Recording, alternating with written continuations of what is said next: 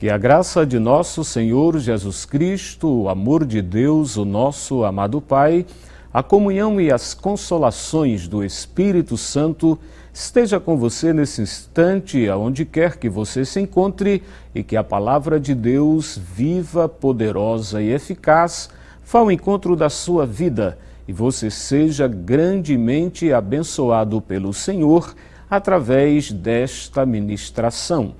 Quero lhe convidar a abrir a Bíblia na segunda epístola do apóstolo Pedro, capítulo 3, versículos de 8 a 13. Há todavia uma coisa, amados, que não deveis esquecer: que para o Senhor um dia é como mil anos, e mil anos como um dia. Não retarda o Senhor a sua promessa, como alguns a julgam demorada pelo contrário, ele é longânimo para convosco, não querendo que nenhum pereça, senão que todos cheguem ao arrependimento. Virá, entretanto, como ladrão o dia do Senhor, no qual os céus passarão com estrepitoso estrondo e os elementos se desfarão abrasados, porque a terra e as obras que nela existem serão atingidas. Visto que todas essas coisas hão de ser assim desfeitas, deveis ser tais como os que vivem em santo procedimento e piedade, esperando e apressando a vinda do dia de Deus, por causa do qual os céus incendiados serão desfeitos e os elementos abrasados se derreterão. Nós, porém, segundo a sua promessa, esperamos novos céus e nova terra, nos quais habita a justiça. Todas as vezes que olhamos atentamente para esse texto das Escrituras Sagradas, nós podemos ver a apresentação que o apóstolo Pedro faz a respeito do retorno glorioso de nosso Senhor e Salvador Jesus Cristo ao planeta Terra. No versículo 1 deste capítulo 3, nós lemos: Amados, esta é agora a segunda epístola que vos escrevo. Em ambas procuro despertar com lembranças a vossa mente esclarecida. É muito interessante quando nós observamos o que a palavra de Deus nos revela a respeito do retorno de Jesus, conforme ele mesmo prometeu que um dia voltaria para nos levar para ele mesmo e também para julgar a todas as nações e colocar um ponto final como consumação dos séculos para o início de uma nova era, quando nós vamos viver a realidade de novos céus e nova terra.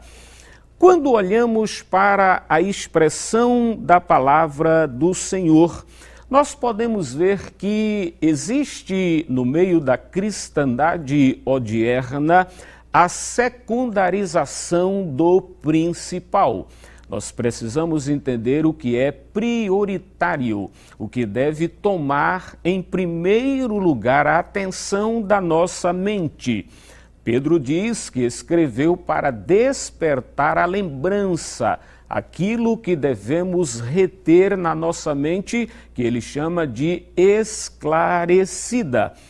Uma vida no céu tornou-se um desejo secundário para muitos cristãos e isso por várias razões. Entre elas, podemos citar: cansamos de esperar algo que parece que não vem. Veja o que diz os versículos 3 e 4 deste capítulo 3 da segunda epístola de Pedro. Antes de tudo, saibam que nos últimos dias surgirão escarnecedores, zombando e seguindo suas próprias paixões. Eles dirão: O que houve com a promessa da sua vinda? Desde que os antepassados morreram, tudo continua como desde o princípio da criação. Quando olhamos para este cansaço de uma espera de algo que parece não vir, nós entendemos que ele advém do tempo decorrido entre a vinda já realizada e a volta ainda não concretizada de nosso Senhor e Salvador Jesus Cristo. Nós observamos claramente que as pessoas zombam realmente quando nós falamos de que Jesus retornará à terra conforme ele mesmo prometeu. Ao longo deste período de espera, a volta de Jesus tem sido aguardada. Muitos já marcaram a data desse regresso. Estas marcações têm feito muito mal à fé cristã.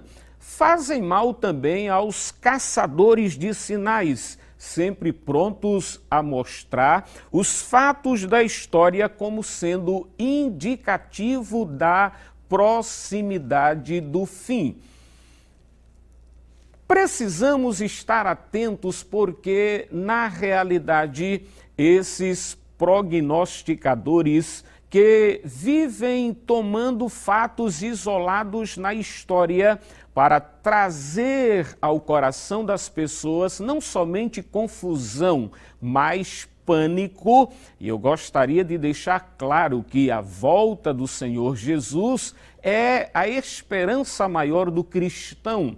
Nós estamos, como diz o texto que lemos, aguardando ou esperando o novo, que são novos céus e nova terra.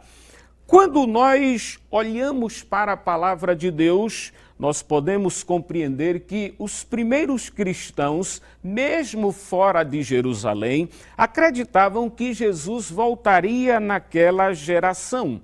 Parece que o apóstolo Paulo esperava estar vivo para ver o Senhor retornando, porque quando ele escreve na primeira aos Tessalonicenses, capítulo 4, versículo 17, ele diz: E nós, os que estivermos vivos, seremos arrebatados com eles nas nuvens para o encontro do Senhor nos ares e assim estaremos para sempre com o Senhor.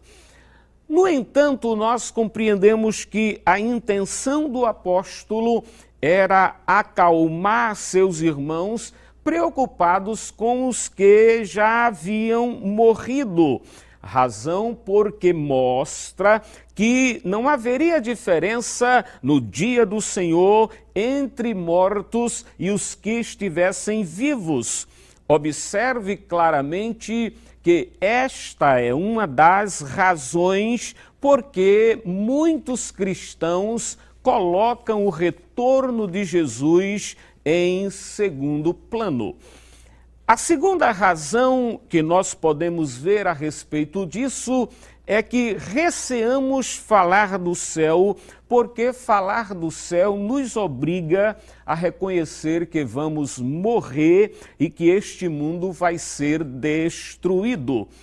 Gostamos tanto deste mundo em que vivemos que tendemos, como aqueles que não creem, a nos esquecer que há muito tempo, pela palavra de Deus, existem céus e terra, esta formada da água e pela água, como diz o apóstolo Pedro neste capítulo 3, em que estamos apreciando esta mensagem.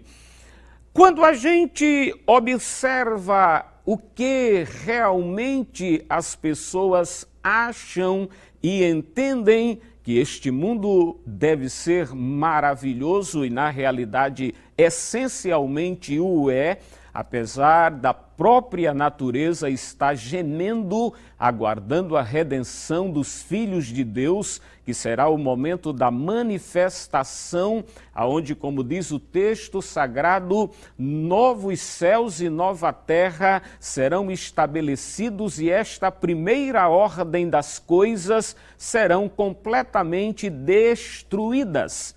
A expressão usada por Pedro, ele diz que os céus serão incendiados, serão desfeitos e os elementos abrasados se derreterão. A gente percebe esta mesma linguagem quando João fala sobre o juízo final, no capítulo 20, no livro de Apocalipse, aonde ele mostra claramente que quando Deus estabelece o seu trono de julgamento, os céus e a terra desaparecem, fogem de diante da sua presença. Quando nós paramos para olhar as maravilhas que existem no mundo, é uma pena a gente entender que tudo isso será desfeito em algum momento da história, mas é a realidade da palavra de Deus.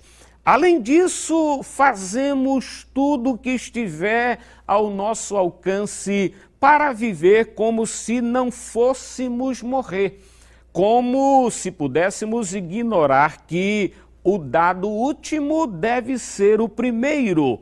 Vamos morrer. Ninguém escapará da morte, exceto aqueles que estiverem vivos no momento em que Jesus retornar ao planeta Terra. Mas ainda nós podemos entender por que muitos cristãos colocam em segundo plano, em segundo lugar, o retorno de Jesus, é porque tememos nos comprometer com algo que não entendemos. O céu está além de nossa imaginação. Se você observa o texto das Escrituras Sagradas, poucas informações existem a respeito da realidade do céu nós vivemos num grande impasse em relação a esta realidade chamada novos céus e nova terra, no texto em que estamos meditando nesta mensagem, porque existem pelo menos três elementos que fazem parte da nossa existencialidade no planeta Terra e que não farão parte da nova realidade quando o Senhor Jesus estabelecer novos céus e nova terra. Nós temos o problema do tempo, nós temos o problema do espaço e nós temos o problema da distância. Quando nós pensamos em categorias humanas, nós devemos observar a limitação que temos por causa do tempo, por causa do espaço e por causa da distância. Quando pensarmos a respeito dos, do novo céu e da nova terra, nós devemos eliminar essas três coisas, porque na eternidade não existe noção de tempo como a nossa, visto que Pedro diz aí que um dia é como mil anos e mil anos é como o dia. E ele está citando Moisés lá no Salmo 90, e no Salmo 90 diz que é como o dia de ontem que passou. Isso é uma noção de tempo que nós não temos como acomodar na nossa mente pequena e tacanha. Observe ainda que quando nós pensamos em espaço, por exemplo, Jesus disse que naquele dia muitos se assentarão à mesa com Abraão, Isaac e Jacó, vindos do Oriente e do Ocidente. Na nossa mente medíocre em relação à realidade do novo céu e da nova terra, a gente imagina que isso será uma mesa quilométrica. Mas observe o que é espaço dentro da noção celestial. O Senhor Jesus ele disse que assim como ele venceu e se assentou no trono de seu Pai, os vencedores se assentarão com ele no seu trono. Que tamanho seria este trono que vai caber todas as pessoas que fazem a história do povo de Deus em todos os tempos? Então não temos como pensar na noção de espaço com, no que diz respeito à eternidade, ao céu. Um outro exemplo é quando Jesus diz que ninguém subiu ao céu, senão o que desceu do céu, filho do homem que está no céu. Peraí, Jesus, o Senhor subiu, desceu e está? Como pode isso? É exatamente aí onde a gente não tem essa noção, porque espaço para a eternidade é algo que está além da nossa imaginação. Uma outra questão é a distância. Você observa que no episódio da ascensão de Jesus, a Bíblia diz lá em Atos dos Apóstolos, capítulo 1, versículos 10 e 11, que enquanto Jesus subia, uma nuvem o ocultou e os discípulos ficaram olhando para cima e apareceu ao lado deles dois varões vestidos de branco que disseram para os discípulos: Por que estáis olhando para cima? Esse Jesus que foi recebido em cima nos céus a gente entende que foi em fração de segundos. Enquanto eles olhavam, a nuvem cobriu e ele já estava lá, já tinha sido recebido em cima no céu. Então, a noção de distância que nós temos neste âmbito terreno é completamente diferente da noção no que diz respeito à eternidade. O grande problema quando nós não entendemos a realidade do céu que está acima e além da nossa compreensão, é que somos todos racionalistas. Tendemos a crer no que vemos. E aí é exatamente aonde reside o fato de muitas pessoas não acreditarem que numa eternidade que acreditamos estar bem próxima de nós, nós vamos viver o encanto de estar neste lugar chamado de novos céus e nova terra. Mas eu ainda chamo a sua atenção porque a imensa falta de esperança de uma vida após a morte é algo que prejudica a realidade do esperar o novo. Sem a esperança do céu, sentimos-nos fracos para enfrentar as lutas de hoje. Paulo chama esta vida de miserável, quando ele diz que somente aqueles que viverem uma vida nova, porque o que está em Cristo é uma nova criatura, e Jesus diz que ninguém verá nem entrará no reino dos céus se não tiver o novo nascimento. E observe que há uma ênfase muito forte quando lemos a 1 aos Coríntios, capítulo 15, versículos 19 e 20, o apóstolo Paulo disse: É somente para esta vida que temos esperança em Cristo, somos de todos os homens os mais dignos de compaixão. Veja que Paulo aqui chama de miserável a vida que vive sem a perspectiva do céu. Quando nós olhamos para esta realidade, nós podemos dizer também que sem a esperança do céu, nós ficamos sem estímulo para buscar uma vida santa.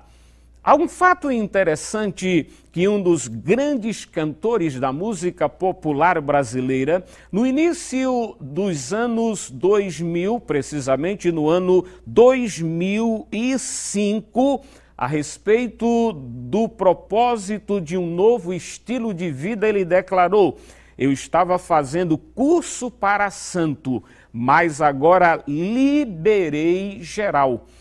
Quem age assim põe em evidência a conclusão que o apóstolo Paulo, declarando na primeira aos Coríntios, capítulo 11, versículos 32 e 33, ele disse: Os mortos não ressuscita, comamos e bebamos, porque amanhã morreremos. E ele acrescenta: não se deixe enganar, as más companhias corrompem os bons costumes. Quando vivemos a esperança do céu, nós somos estimulados a viver uma vida de santidade. Mas um outro fator que pesa muito a respeito disso é que sem a esperança do céu, nós perdemos o ardor pela evangelização. Sabemos que devemos pregar o evangelho a todo mundo com rapidez, porque o Evangelho é o único caminho para Jesus Cristo, que é o único acesso para o céu. Mas para que pregar o Evangelho se há pessoas sem Cristo que vivem vidas boas? Não há verdadeiramente vida boa sem Cristo, nem no presente, nem no futuro. Mas muita gente fica preso a esta filosofia e assim o interesse por anunciar Jesus tem muito a ver com o que cremos e praticamos acerca do céu. Se realmente o céu é real e é para lá o destino das almas daqueles que creem no Evangelho, nós devemos estimular-nos a pregar o Evangelho, porque temos a esperança do céu. Agora preste bastante atenção, porque eu quero concluir esta mensagem falando sobre o bem que o céu nos faz hoje. Faz bem mesmo que pareça pouco racional crer no céu. Quando a gente observa a palavra de Deus, nós podemos dizer, em primeiro lugar, que quando temos os olhos no céu, experimentamos a segurança que a esperança no céu nos dá, que é exatamente que somos amados por Deus.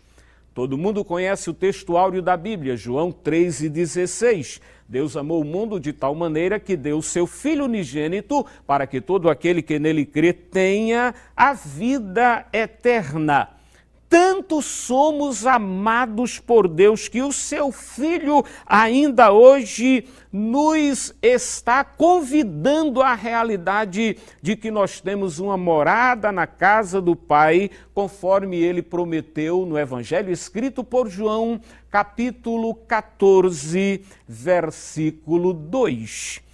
Mas quando nós temos os nossos olhos nos céus, aprendemos a viver que o viver deve ser a nossa preocupação fundamental. E por que isto? O tempo que passamos aqui é curto e precisamos viver de maneira sábia. Segundo o salmista, que foi Moisés, no Salmo 90 e o verso 12, Precisamos rogar a Deus que nos ensine a viver os nossos dias para que alcancemos corações sábios. Já disse alguém que nossa inteligência vale o que vale nossa vida. Uma vida sábia relativiza o presente, seja ele ruim, seja ele bom. O tempo vai passar para nós, um dia é um dia, um ano é um ano, mas o dia vai passar, por pior que seja, e o ano vai passar, por pior que seja. Nossa alegria não é eterna, nossa dor não é para sempre enquanto vivemos aqui no planeta Terra. Uma vida sábia absolutiza Deus a quem devemos temer para ele, por exemplo, como já falei anteriormente, o tempo não tem relógio. Pedro, como já disse, retorna ao Salmo 90 e o verso 4, aonde o poeta canta: De fato, mil anos para ti são como o dia de ontem que passou, como as horas da noite. E esta verdade é ressaltada no texto em que estamos apreciando nesta mensagem, porque nós esperamos o novo.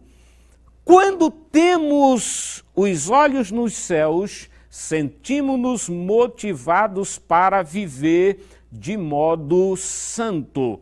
Veja a recomendação que encontramos nos versículos 11, 12 e 14 deste capítulo 3 da segunda epístola de Pedro. Ele diz: Visto que tudo será assim desfeito, que tipo de pessoas é necessário que vocês sejam? Vivam de maneira santa e piedosa, esperando o dia de Deus e apressando a sua vinda. Portanto, amados, enquanto esperam estas coisas, empenhem-se para serem encontrados por Ele em paz, imaculados e irrepreensíveis. Que coisa maravilhosa quando nós vivemos a vida nessa expectativa da espera do novo. Renovamos a nossa esperança quando cremos que a nossa salvação ainda não está completa. Renovamos a nossa esperança quando esperamos a volta de Jesus, que será o início do fim da história, como podendo ocorrer hoje. Renovamos a nossa esperança quando firmamos nossa fé que será cumprida a promessa de novos céus e nova terra. Renovamos a esperança quando proclamamos o Evangelho, porque o arrependimento dos pecados é o ponto de partida para uma vida de qualidade aqui, na medida do possível, e no céu, numa medida muito além do possível. Portanto, você que está ouvindo esta mensagem, viva na esperança do novo. Quero convidar você a estar conosco neste domingo, a partir das 19 horas, no Templo Central da Igreja Evangélica Assembleia de Deus, na Avenida Cruz Cabugá, número 29, Santo Amaro, para o culto de louvor e adoração a Deus. Venha, traga a sua família, convide os seus amigos. Você é o nosso convidado especial. Com certeza, Deus tem uma bênção para a sua vida. Que o Senhor Jesus continue lhe abençoando no seu poderoso nome.